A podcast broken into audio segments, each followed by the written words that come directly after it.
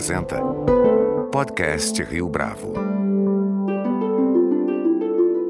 Este é o podcast Rio Bravo, eu sou Fábio Cardoso. Já não é de hoje que o advogado e professor Modesto Carvalhosa tem se engajado no combate à corrupção seja como autor de livros sobre o tema, seja como comentarista atuante, inclusive nas mídias sociais. Para além disso, Carvalhosa é um crítico contundente do sistema de representação política e indica que há uma crise de alcance global em torno dessa questão, tomando como exemplo acontecimentos na Europa e nos Estados Unidos. Para tratar desses e de outros assuntos, Modesto Carvalhosa é nosso convidado de hoje aqui no podcast Rio Bravo. Professor Modesto Carvalhosa, é um prazer tê-lo aqui conosco no podcast Rio Bravo. Muito obrigado pela sua participação. Então, eu fico muito honrado de participar aí desse áudio promovido pela Rio Bravo. Estou à disposição aí para vocês perguntarem o que for necessário.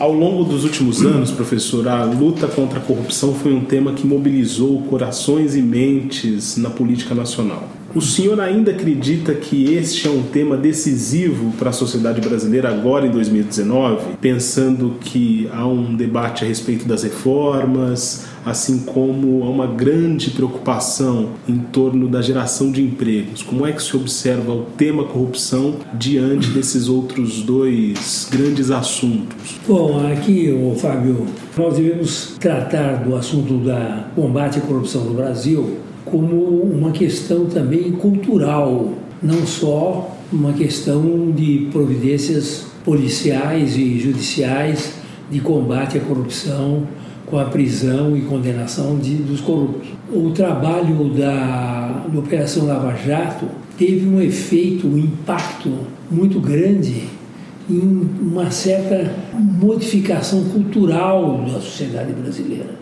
no sentido de que hoje qualquer cidadão, por mais fora da política que esteja, ou por uma condição social até difícil, ele pensa duas vezes sobre a sua própria conduta corrupta de aceitar ou propor a pagamento a um guarda ou receber a extorsão de um fiscal. Quer dizer, hoje em dia você tem introjetado no povo brasileiro uma certa reflexão a respeito da conduta individual de cada pessoa.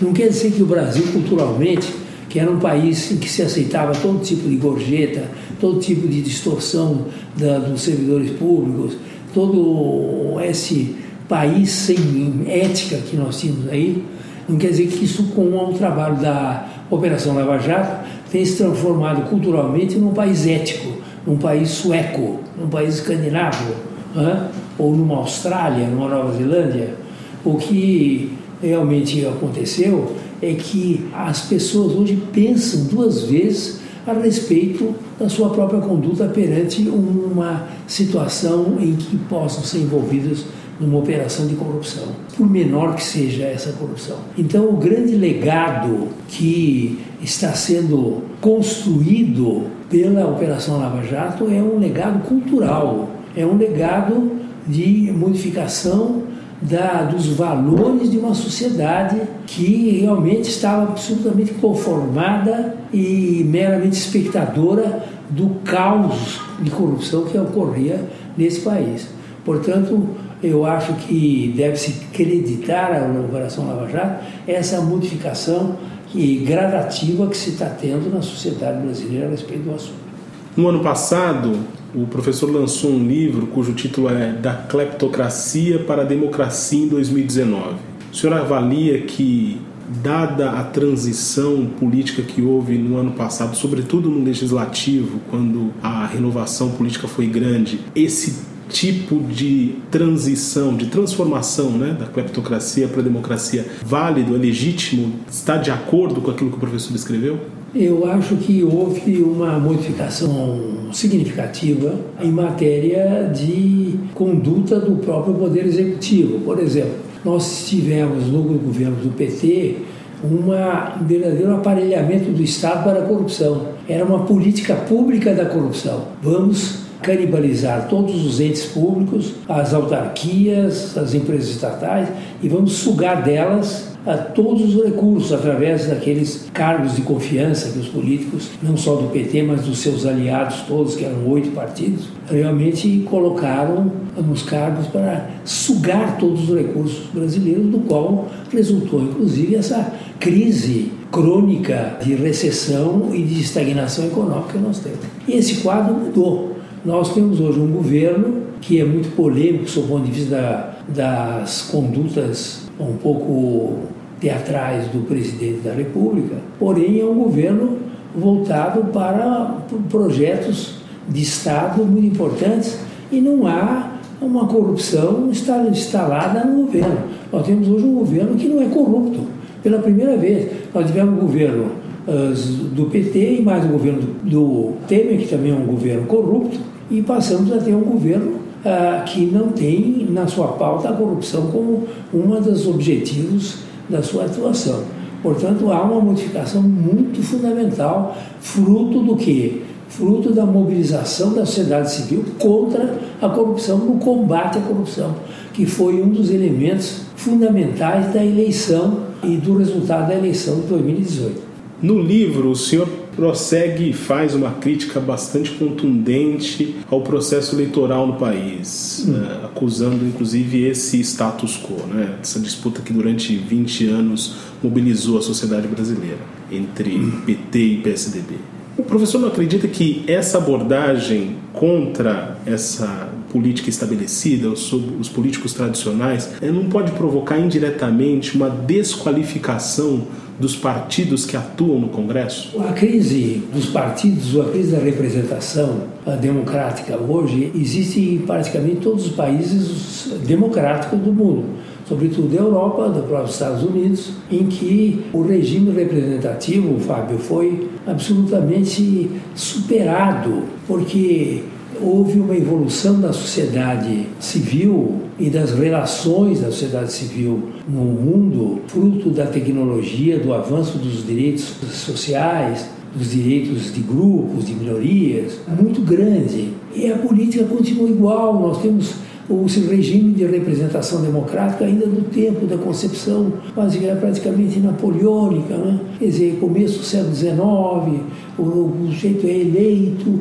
e ele vai lá e representa o povo. Isso hoje não existe mais. Os, os eleitos pelo povo nos países em geral, eles defendem grupos de interesses. Eles não defendem o, o bem público, a sociedade como um todo, para a melhoria da sociedade. Eles estão ali encarregados para defender interesses egoísticos e grupos de interesse. Portanto, isso foi perfeitamente percebido pelo eleitorado, pelo povo de diversos países, a ponto dos, países, dos partidos hoje estarem praticamente desprestigiados. Na Inglaterra, o Tory, que é um partidinho muito recente, tem 800 anos, como o Partido Trabalhista também, que é muito recente, tem só 200 anos, tudo vai terminar, vai tudo acabar. Ah, na França os partidos acabaram. O Partido Republicano, que é o herdeiro do, do golismo, do de Gaulle, teve 8% nas eleições agora para o Parlamento Europeu, o Partido Socialista acabou. Quer dizer, então o sistema de representação, como foi concebido no começo do século XIX, ele não existe mais. Hoje nós temos redes sociais em que a cidadania eh, está diariamente discutindo política e outros temas. E existe comunicação direta, a tempo presente, tudo que ocorre no mundo. E hoje você tem a representação absolutamente ligada a essas coisas antigas de defender os funcionários públicos, a área rural, a turma da bala, da Bíblia, não sei o quê, a ponto do presidente Bolsonaro fazer um pacto com as bancadas temáticas e não com os partidos, mostrando que os partidos não existem mais. Né? Então, o que nós temos no Brasil agora, voltando ao país, é uma crise de representação. O voto proporcional, ele não mais representa nada. Você vota no fulano pela coligação política que esse fulano que você votou é, pertence, você vai votar no outro, você vai eleger um outro, que não é ele. Entendeu? Então você não tem nem a representação do próprio que você elegeu e é disperso, ninguém sabe quem é quem. Você tem que, no, no Brasil, fazer o voto distrital puro para a vereança, para os deputados estaduais, federais e senadores. Senadores não, e deputados federais. E o voto majoritário para senadores e, e presidente da República, e governadores, e prefeitos. Então, se você não fizer a representação parlamentar através do voto distrital, você não terá representação. E, por exemplo, não tem nenhuma ligação da sociedade brasileira com o Congresso. O Congresso se opõe o tempo inteiro à sociedade. Nessa questão, por exemplo, da reforma previdenciária, que o povo todo está apoiando, certo? A não ser o partido PT, mas apoia. O povo apoia, porque sabe que é uma solução né, para a crise do Estado os partidos ficam ali brigando por cargos, por corrupção, por verbas, etc. Então, quer dizer, não existe representação política mais nos termos que foram concebidos há quase 200 anos. Então, a democracia tem que ser reformada, o sistema de representação ser inteiramente diferente, um sistema mais plebiscitário, de uma democracia que seja mais participativa e menos representativa, sobretudo nos municípios, né? Nos municípios, o orçamento, o plano diretor, isso tudo tem que ser feito por conselhos municipais, nada de vereador, com gabinetes de 20 assessores. Tudo isso tem que ser mudado. A representação, como foi concebida classicamente, ela não mais existe no mundo e no Brasil também. Ela não existe, não tem legitimidade mais. Perdeu a representação, perdeu a legitimidade nos termos em que, ele está, que ela está estruturada hoje em dia. Os Estados Unidos também sofrem com uma crise de representação, tendo em vista a eleição do Donald Trump em 2016. Lá também a gente não tem esse processo de descolamento da classe política o para Fábio, a população? Bem lembrado, porque na realidade é o que ocorre. Quer dizer, o Trump, por exemplo, a crise de representação é uma crise, vamos dizer, universal no plano da democracia. Os países democráticos têm uma crise de representação brutal. E você pode dizer, oh, o Estados Unidos é um país de oportunidades, e é. Mas o, o problema da representação é uma crise igual a nossa. Quer dizer, o Trump foi eleito apesar do Partido Republicano e contra o Partido Republicano, na eleição dele não tem nada a ver com partido nenhum. É o Trump que foi eleito, extrema-direita, porque era extrema-direita direita, foi eleito com base no ódio, no ressentimento e no medo. É um dos, uma das maneiras de você eleger é, governantes. Então, realmente a crise de representação dos Estados Unidos é enorme, é muito grande também, pelo mesmo princípio que o Estado é a coisa mais antiquada que existe no mundo, que é aquele Estado horroroso que é o Estado americano, que ainda até hoje é colégio eleitoral. Então, os eleitores votaram, 3 milhões de eleitores votaram a mais naquela Hillary Clinton, que é do século XIX também ela, e né, ela não foi eleita, porque tem o colégio eleitoral do tempo do século XVIII, né, que criaram em 1790, em 1786. O Estado é atrasado, o Estado americano não está incompatível com essa nova onda da sociedade, a nova feição da sociedade, nos Estados Unidos também, está todo, tem, tem toda razão. O senhor é um usuário bastante ativo das mídias sociais, sobretudo o Twitter. Não há um perigo de deixar essa comunicação direta se transformar numa vocalização dos interesses que se manifestam por ali? Ou seja, a gente não corre o risco também de ter uma subrepresentação pelas mídias sociais, porque nem todo mundo que participa dessa conversação tem a mesma influência. É, realmente eu... nós temos que fazer uma reforma estrutural no Estado brasileiro que permita que mude-se a cultura dos privilégios para a cultura das oportunidades. Hoje em dia, o brasileiro que está hoje refletindo sobre a conduta corrupta, ele também precisaria ter uma estrutura de Estado que o levasse a ter uma reflexão sobre uma cultura não de privilégios, uma cultura de oportunidades, um país de oportunidades. Hoje em dia ainda você tem uma cultura em que todas as pessoas querem privilégios. Não é só aqueles canalhas da política que querem privilégio. O, o Senado tem lá um portal em que admite projetos de lei da população. Todos eles aí são todos eles ligados a privilégio. Todos os projetos que aparecem no Senado, é privilégio desse grupo, privilégio daquele, daquela região, privilégio daquele setor, privilégio daquele, daquela associação, privilégio daquela ideia. Então, o brasileiro foi, por questão de uma cultura inaugurada com a independência brasileira, com a família real, com a independência só de privilégio. Então precisamos fazer com que haja uma estrutura diferente que permita que um país seja um país de oportunidades. E, que, e como é que você chega a isso? Chega pela igualdade de direitos de todo mundo e através de leis que sejam aplicáveis a todas as pessoas, não leis aplicáveis apenas a, a uns setores privilegiados. Então você, por exemplo, você tem que ter um princípio de que acabar com a coisa, por exemplo, da estabilidade. No Brasil tem 12 milhões e meio de pessoas estáveis que não sofreram nenhuma demissão num país onde tem 13 milhões de desempregados procurando emprego, que somados aos demais dá 30 milhões de desempregados absolutos tem um país que não tem nenhum privilégio. Então, você tem castas de privilégios no Brasil, porque a lei criou esse privilégio, a Constituição criou esse privilégio. Um país onde a lei eh, não haja privilégios, todos tenham o mesmo regime trabalhista, o regime previdenciário, o regime contratual, etc. Com isso, você vai mudando a cultura também, porque o problema todo é cultural. Você tem que criar um país como os Estados Unidos, que é um país de oportunidades. É um país em que as pessoas ou elas arriscam a desenvolver os seus próprios talentos para, através deles, realmente vencer na vida, ou não tem nenhum privilégio. Ali não tem, como é que é, emprego estável, entendeu? De 12 milhões de pessoas. Não existe. Então, nós temos que criar a igualdade do princípio da isonomia de direitos e obrigações e encargos de todas as pessoas. O senhor chegou a lançar uma candidatura independente no passado hum. e nos últimos dias postou um vídeo nas redes sociais comentando uma petição que havia sido enviada para o STF para julgar candidaturas independentes. É.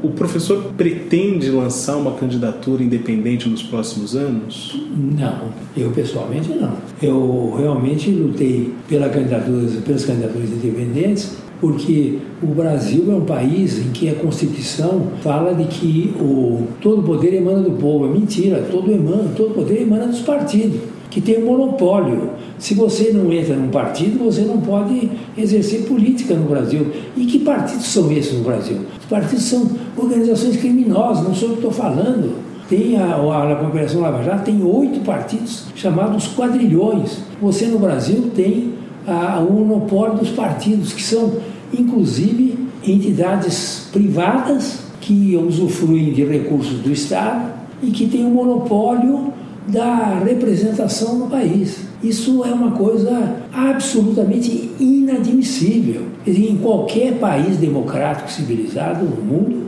as candidaturas independentes existem há séculos. Ou, por exemplo, Macron foi eleito como candidato independente. E literalmente, e formalmente, como candidato independente.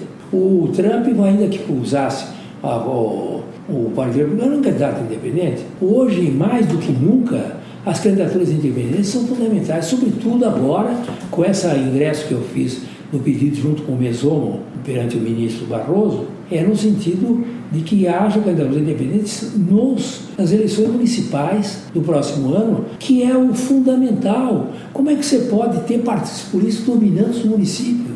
Por exemplo, tem lá um médico, um benemérito, que ser candidato, vai ser eleito, ele não é do partido corrupto ali, ele não pode ser. Enquanto que a cidade toda quer votar nele, porque ele tem projetos, ele trabalha uh, socialmente, os vereadores também independentes. Então, a, a, no plano municipal, as candidaturas independentes são fundamentais para nos livrarmos dos grilhões desses partidos corruptos que dominam o Brasil.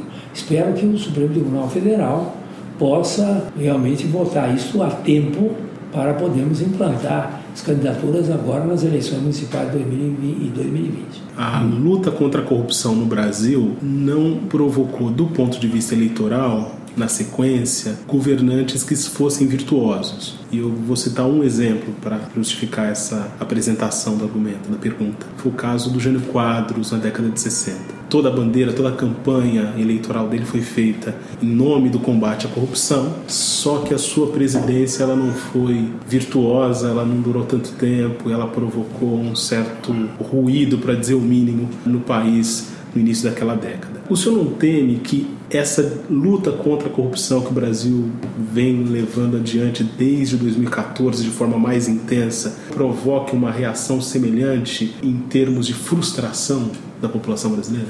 Bom, eu acrescento, Fábio, a esse exemplo que você deu, o exemplo também do Collor, que o Collor era caça aos marajás. Então, essa bandeira de ser eleito por, para combate à corrupção é muito percebida como verdadeira demagogia, uma, uma falsidade, uma hipocrisia política enorme. Ninguém pode cair atrás dessa. O, esse Bolsonaro, por exemplo, ele não baseou a, a campanha dele no combate à corrupção. Também ao combate, mas em outros, outros itens lá de combate ao comunismo, combate ao o que, etc. E tal. Então a demagogia foi feita em plano mais genérico do que esse. Agora, eu acho que realmente a, nós temos que nos prevenir para termos realmente candidatos no futuro que cuidem da reforma política como um todo. Não como uma questão de combate à corrupção. Combate à corrupção é um assunto do Poder Judiciário, é um assunto do, do Ministério Público, um assunto da Polícia Federal, da Receita Federal e desses órgãos todos, inclusive o Ministério da Justiça hoje, aqui na mão do Moro, que tratam organicamente disso. Não tem nada o, o presidente da República dizer vou combater a corrupção. Quem deve combater a corrupção é o Poder Judiciário e seus órgãos auxiliares. Portanto, isso fica bem claro e que ocorre no Brasil. Então, eu acho que nós devemos estar muito alertas com candidatos que venham com essa conversa. Mesmo que não é da competência de um, nenhum presidente da República combater a corrupção, a competência do partido do presidente da República é não ser corrupto. Isso sim, mas não combater a corrupção, que é mentira, que não é, não é função dele. Portanto, é muito importante que nós tenhamos como candidatos futuros, aqueles que pensem nessa reforma fundamental do próprio Estado brasileiro, eh, desmanchando a nossa estrutura de privilégios para criarmos uma estrutura de oportunidades para, para a população brasileira. Professor Modesto Carvalhosa, foi um prazer tê-lo aqui conosco no podcast Rio Bravo. Muito obrigado pela sua entrevista. Foi um prazer, Fábio. Este foi mais um podcast Rio Bravo. A nossa lista completa de entrevistas está disponível no Deezer, Google Podcasts, no iTunes, no SoundCloud e no Spotify. Você pode comentar essa entrevista no nosso perfil do Twitter, arroba podcast Rio Bravo, e também no Facebook da Rio Bravo.